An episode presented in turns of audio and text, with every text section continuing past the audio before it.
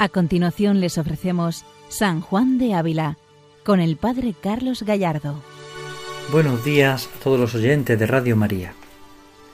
Continuamos con nuestro programa dedicado a San Juan de Ávila, doctor de la Iglesia Universal, santo maestro que nos va introduciendo en la vida espiritual, nos va mostrando un camino mejor, un camino de santidad, un camino de esperanza. Vamos hoy a entrar en la carta número 151, una carta que está dirigida a don Antonio de Córdoba, gran discípulo y amigo de San Juan de Ávila, que entró en la compañía de Jesús.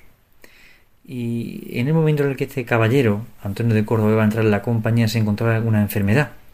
Y el santo le escribe una carta en el año 1549, en el momento en el que se encuentra en enfermedad, antes de entrar en la compañía. Y le, orienta el santo en relación con la enfermedad y con la redención de Cristo que se hace patente y presente en nosotros, precisamente en los momentos de más dificultad. Por eso nos puede ayudar mucho esta reflexión del Santo Maestro para comprender y para sobrellevar y para abrazar con amor la enfermedad, para comprender la enfermedad como un camino de redención, como un camino de salvación y de esperanza. Así nos lo presenta San Juan de Ávila en esta carta, así se lo aconseja a este discípulo y amigo suyo Antonio de Córdoba. Vamos a entrar en esta carta poco a poco y vamos a una carta breve, pero que nos puede ayudar mucho a, a descubrir este gran misterio de la enfermedad donde Cristo también se revela a cada corazón. Comienza así esta carta número 151. Hace vuestra merced muy bien en estar contento con servir en la casa del gran Señor de oficio de enfermo. Porque el pasar de obrar bien a padecer es mejorar Cristo a los suyos y subirlos de aula de menores a mayores. Ya este primer párrafo, esta primera eh, frase de, la carta, ya nos ayuda y nos introduce. El Santo Maestro ya está animando a, don Antonio de Córdoba, a quien le escribe, ya lo está animando a, comprender lo que supone la enfermedad. Le anima que tiene que estar contento. ¿Por qué? Porque va a servir al Señor con oficio de enfermo. Por tanto, los enfermos, los débiles, son los que están más cerca del corazón del Señor, donde el Señor se siente más acompañado por ellos, donde espera más su compañía su cercanía especialmente. Por eso es una gran merced. ¿Por qué? Porque va a estar más cerca de Dios. Es decir, el Santo Maestro presenta como el enfermo, el que sufre y padece en Cristo, está mucho más cerca de Cristo de lo que puede estar, por ejemplo, el sano. Porque pasa de obrar bien a padecer. Es curioso, ¿no? ¿Dónde se descubre el valor de los auténticos amigos? ¿Dónde están los buenos amigos? Los amigos están cuando padecen contigo, cuando son capaces de compartir el sufrimiento contigo. Esos son los auténticos amigos, los que están contigo también en los momentos de lucha, de dificultad, de contradicción. Por eso pasar de obrar bien a padecer es mejorar Cristo a los suyos y subirlos de aula de menores a mayores. Es decir, el enfermo puede dar un paso al frente en su vida espiritual. El que vive la enfermedad con Cristo y en Cristo da un paso más en el seguimiento radical del Señor. El santo sigue diciendo, porque cierto, para este destierro no hay cosa que así no nos cumpla como el llevar cruz en compañía del Señor, que el amo y con amor murió en ella.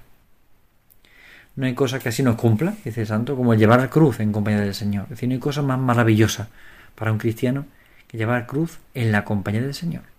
Porque Él la amó y murió por mí en ella. Esta es, hay una reminiscencia paulina en esta frase, ¿no? Jesús me amó y se entregó a la muerte por mí, que dirá San Pablo los Gálatas. Pues aquí está detrás también en esta carta esa mentalidad, esa experiencia espiritual en San Juan de Ávila. Porque llevar la cruz en compañía del Señor es una honra. ¿Por qué? Porque Él la amó y murió en ella por mí. Murió en ella por mí. Por eso ya abrazar la cruz es un camino de salvación y de esperanza. A todos, todos entendemos este misterio, todos entendemos que la cruz es un camino de salvación, de redención. ¿Qué nos cuesta? Nos cuesta llamar a nuestra enfermedad cruz. Nos cuesta llamar a nuestras contradicciones cruz, a nuestras limitaciones y defectos cruz. Eso es lo que nos cuesta. Comprender que lo que estamos padeciendo es cruz, que ciertamente es una cruz que unida al Señor redime y salva. A veces hablamos de la cruz de manera abstracta y no nos damos cuenta de que la cruz es más concreta de lo que nos parece en nuestra vida. Por eso el Santo Maestro le ayuda a Antonio de Córdoba a comprender que la cruz es su enfermedad, la que está viviendo ahora, aunque sea temporal, aunque sea una enfermedad temporal o un sufrimiento temporal, pero sufridas con paciencia en el fondo son el mejor modo de amar a Jesucristo. Además llevar la cruz en compañía del Señor. No podemos olvidar que Antonio de Córdoba iba a entrar en la compañía de Jesús. Por tanto, San Juan de Ávila toma la palabra compañía y la quiere subrayar especialmente en este momento. Estar en compañía del Señor, vivir la cruz en compañía de Él. Y sigue diciendo, y esta mejor se ejercita en enfermedades desabridas a la carne, que nunca causaron vanagloria, que en salud, aunque bien empleada. Claro, es decir, padecer la enfermedad nunca lleva a vanagloria, al contrario, la enfermedad siempre es limitación. Un enfermo está siempre limitado, necesita de otro. Es desabida la carne, ¿por qué? Porque la carne no la quiere. Sin embargo, cuando hay eh, salud y fortaleza, puede darse la vanagloria. ¿Por qué? Porque lo puedo todo, lo, lo, controlo todo, lo llevo todo delante, soy capaz de hacer muchas cosas, tengo mucha fortaleza. Pero cuando viene la enfermedad, la limitación, es cuando realmente nos damos cuenta de que necesitamos de Dios, de que somos pobres y débiles, de que necesitamos del Señor. Sigue el santo diciendo, grandes fueron las obras que el Señor hizo en esta vida mortal, mas en el padecer excedió a todos y a todas, para que entendiésemos aquello que dice el apóstol Santiago, temed, hermanos, en sumo gozo, veros en diversos trabajos, y lo que él mismo dice, que la obra de la paciencia es perfecta. Así que, Señor, sea vuestra merced grato a la enfermedad y agradecido al Señor que la envía. Y si esa cruz y carga fuere de él bien recibida, subirle a el Señor a otras más interiores y más crecidas, que él tiene para dar a sus muy amigos, para conformarlos con él, cuya cruz fue grandísima en lo visible y muy grandísima en lo invisible. Aquí el santo presenta realmente un misterio bastante sorprendente y duro para poderlo comprender. Es decir, sea para vuestra merced grata la enfermedad y esté agradecido al Señor. ¿Por qué? Porque Él la envía, Él la permite, Dios la permite. Y si esta cruz la recibe uno bien y la ofrece al Señor, vendrán otras cruces también mayores, pero sin embargo mayor será la unión y la comunión con Él. O sea, el santo no dice, bueno, no te preocupes, que esto pasará pronto no habrá ningún problema. No, no. El santo se comprender que la cruz vendrá y pueden venir sus cruces mayores, permitidas por el Señor. Pero al mismo tiempo son cruces que no superan nuestras fuerzas y sobre todo no pueden superar nuestro amor.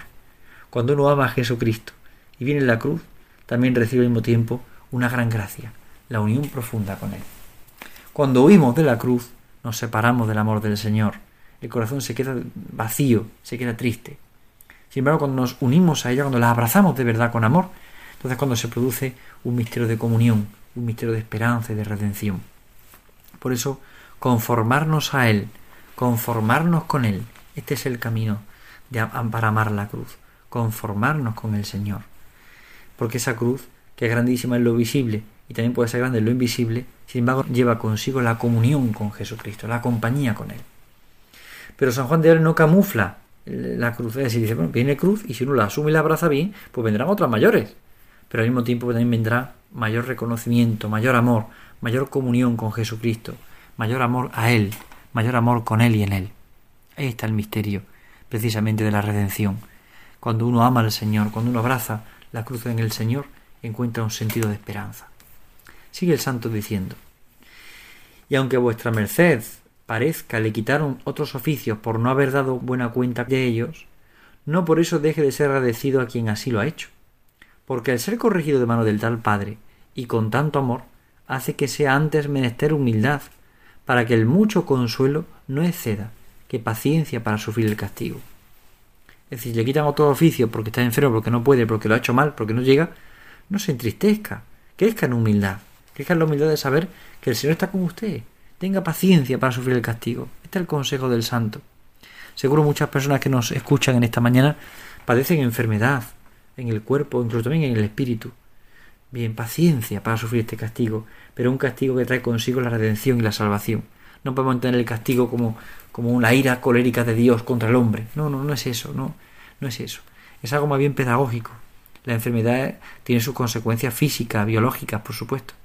No es un castigo divino, eh, ciertamente, pero al mismo tiempo Dios lo permite para un bien y de ahí Dios saca bienes. Y ahora veremos cómo el santo dirá que también sirve para remediar nuestro pecado, para reparar nuestro pecado. Ahora lo veremos. Por eso hacer en paciencia y en humildad. Son las virtudes que la enfermedad nos puede hacer crecer en ella. Humildad porque hay cosas que ya no puedo hacer y tengo que dejar de hacer. Y paciencia para saber sufrir con Él. Para saber sufrir la pasión con Cristo, la cruz con Jesucristo. Sigue el santo diciendo, Con todo, estoy medroso si ha de saber vuestra merced aprovecharse de sus calenturas, porque suelen algunos principiantes relajarse en el ánima con las enfermedades del cuerpo, cuando no son tales que les pongan en el peligro de muerte. Es decir, cuando vengan las calenturas, la fiebre, la enfermedad, la limitación, los principiantes se relajan, relajan el alma porque se dan consuelo en el cuerpo. No, no, no. El santo dice, no, no se relaje, no se relaje. Ofrezca, ame. Por eso dice el santo, es cosa muy al revés hacer de la medicina ponzoña y tomar achaque de empeorar de lo que Dios para mejorar envía. O sea, Dios te permite la enfermedad para mejorar, no para que empeores en el alma, sino para que mejores, para que redimas tus pecados, para que puedas ofrecer tu vida. Es decir, no, no entienda uno la enfermedad como una contradicción simplemente, o como algo puramente negativo o oneroso. También la enfermedad tiene un sentido de sacrificio, de redención, de salvación y de esperanza, porque está uno purificando su vida y la vida de otros muchos. Para esto hay que tener mucha fe, para entender este misterio hay que tener mucha fe, para entender que lo que comprendo humanamente como empeorar, en el fondo Dios lo envía para mejorar. Así lo, lo expresa el santo. Lo que parece algo contradictorio para lo humano, en el sentido sobrenatural, es para mejorar, es para crecer, es para salvarse, es para la redención. Dice el santo, llámele vuestra merced de corazón y suplíquele que pues le hiere el muslo de la carne, que sea para andar más aliviado en el espíritu. Esta frase es curiosa. San Juan de Ávila cita el libro del Génesis, el momento en el que Dios pelea con, con Jacob y le toca el talón, y entonces le hieren el talón, en el muslo de la carne, le dice. Y es curioso cómo el santo eh, nos da la vuelta a lo que está pasando en este momento. Es, preciosa la frase. Llámele vuestra merced de corazón y suplíquele que pues él le el muslo de la carne, que sea para andar más aliviado en el espíritu. Es decir, tal vez la carne me, me la carne para andar más despacio en la carne, pero así podrá andar más aliviado en el espíritu. Es decir, la enfermedad es un camino de redención, es un camino de salvación. No hay que entenderla solo como algo contradictorio, es un camino de encuentro con Cristo. ¿Cuántos enfermos hay y ha habido y habrá en el mundo que cuando llega la enfermedad se de descubren a Jesucristo, descubren el amor del Señor y su vida empieza a cambiar? ¿No se entiende humanamente? No, no se puede entender humanamente. Es un misterio de fe. Es un misterio de fe. Pero ciertamente, aunque Dios nos toque el talón y nos hiera en el talón, en el muro de la carne, podemos andar mucho más aliviados en el espíritu. Y pues, dice el santo, y pues es para que en el cuerpo pague con dolores lo que en el cuerpo pecó, no sea causa para acrecentar nuestras nuevas deudas, lo que he dado para satisfacer por las pasadas. Es decir, el cuerpo sufre los dolores por lo que el cuerpo pecó. De alguna forma el santo usa esta comparativa. No significa que porque tenga una enfermedad concreta sea por un pecado concreto. No, evidentemente no, no se refiere a esto. Se refiere a que con nuestro cuerpo expresamos lo que somos. Y cuando el cuerpo padece y sufre, pues también tiene que purificar aquellas veces que se ha expresado mal y ha expresado lo que, lo que no es. ¿no? Pongamos un ejemplo. Judas besó a Jesús. Con un beso que es signo de amor, un beso que es algo corporal, Judas traiciona a Jesús. Pues una enfermedad en el cuerpo puede ayudar a purificar, a remediar aquellas veces que hemos besado a Jesús traicionándolo y no amándolo como Judas. Una enfermedad en el cuerpo nos puede ayudar a purificar como tantas veces hemos podido pecar con nuestro cuerpo, con nuestra carne, con la carnalidad, con lo mundano, con lo que de adverso y de contrario a Dios hay en nosotros. No significa que el cuerpo se entienda como algo malo, no. Porque cuando se refiere al cuerpo se refiere a la corporalidad completa, es decir, a la persona completa, cuerpo y alma, la unión de las dos. ¿no? El ser humano no es, eh, no estamos en alma y cuerpo, sino que es una corporalidad, sino un cuerpo animado, un alma corporal al mismo tiempo. Por tanto, pecamos con el cuerpo, como también pecamos con el alma, pero que pecamos con la persona completa. Y la enfermedad se sufre completamente. Es decir, la enfermedad solo se sufre en el cuerpo. Una persona que sufre en su cuerpo también sufre en su alma. Y la persona que sufre en el alma también incluso llega a sufrir en el cuerpo, porque están relacionados. Sigue el santo diciendo en esta carta. Viva con recato de sí mismo y no crea su cuerpo en todo lo que le pidiere, y ofrézcalo a la cruz del Señor en compañía del Santo Espíritu suyo. Y no lo desechará a él, pues tuvo par de su cruz ladrones en cruces. Es decir, ofrezca la cruz, que Dios no le va a rechazar la cruz. Ofrézcala. Ofrézcale la cruz, porque Dios no lo va a rechazar, evidentemente. Ofrezca la cruz. Dios no lo va a rechazar. Como no rechazó la cruz de los ladrones, Dios no lo va a rechazar. Y ya que no pueda tener ejercicio de meditación o lección como querría, no deje de hacer algo lo mejor que pudiere y sin grave daño de su salud. Es decir, ya que no puede meditar, no puede contemplar, cuando uno está enfermo a veces pues le cuesta meditar, le cuesta contemplar, no puede hacerlo como quisiera, no puede hacerlo con la calma con la que debiera o con el tiempo que quisiera. Pero ofrezca lo que puede, lo que puede. Dios no le pide más que lo que puede. Y ofrézcalo con la mayor de las alegrías. Uno quisiera hacer una hora de oración y no puede por su enfermedad, pero puede dedicar diez minutos, cinco minutos, una ejaculatoria. Bien, hágalo con todo el amor. Sigue el santo diciendo que el Señor es tan poderoso que da fuerzas a quien ve trabajar y tan buenas que algunas veces da más dávidas a los enfermos y en cama que no pueden orar que a los que muchas horas lo hacen. Y por ventura querría usar con vuestra merced de esta misericordia, pues no le cuesta más que quererlo. Cuando el Señor ve en nosotros un esfuerzo por querer entregarnos, por querer darnos a más, por querer dar nuestra vida, por en medio de la enfermedad, orar, estar con Él, Dios bendice al enfermo, le concede mucho más consuelo que aquel que incluso es capaz de hacer muchas horas de oración.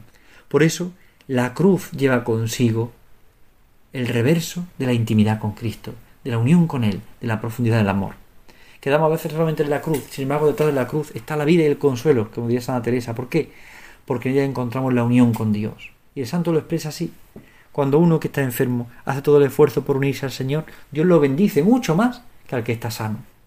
Por eso hay que amar la enfermedad y la cruz como un camino de redención y de salvación. Sigue el santo diciendo en este momento final de la carta. Y pídole por amor de nuestro Señor.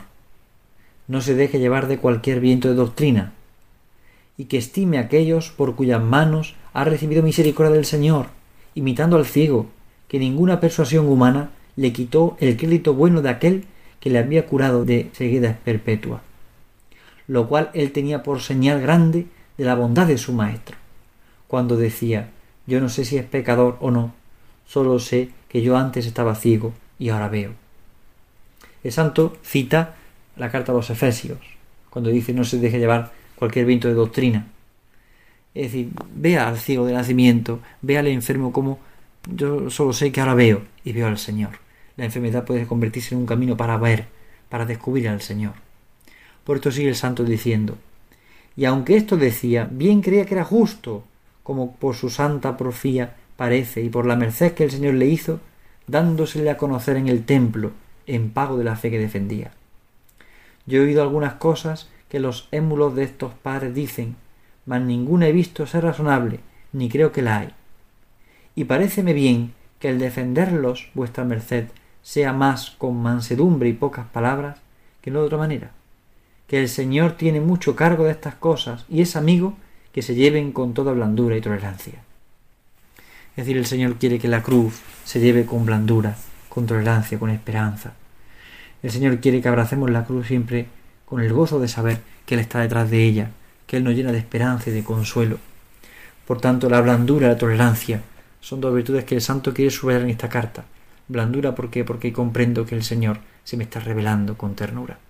Aun en medio de la enfermedad de la cruz, del dolor, pero Dios se me está revelando, Dios me está amando.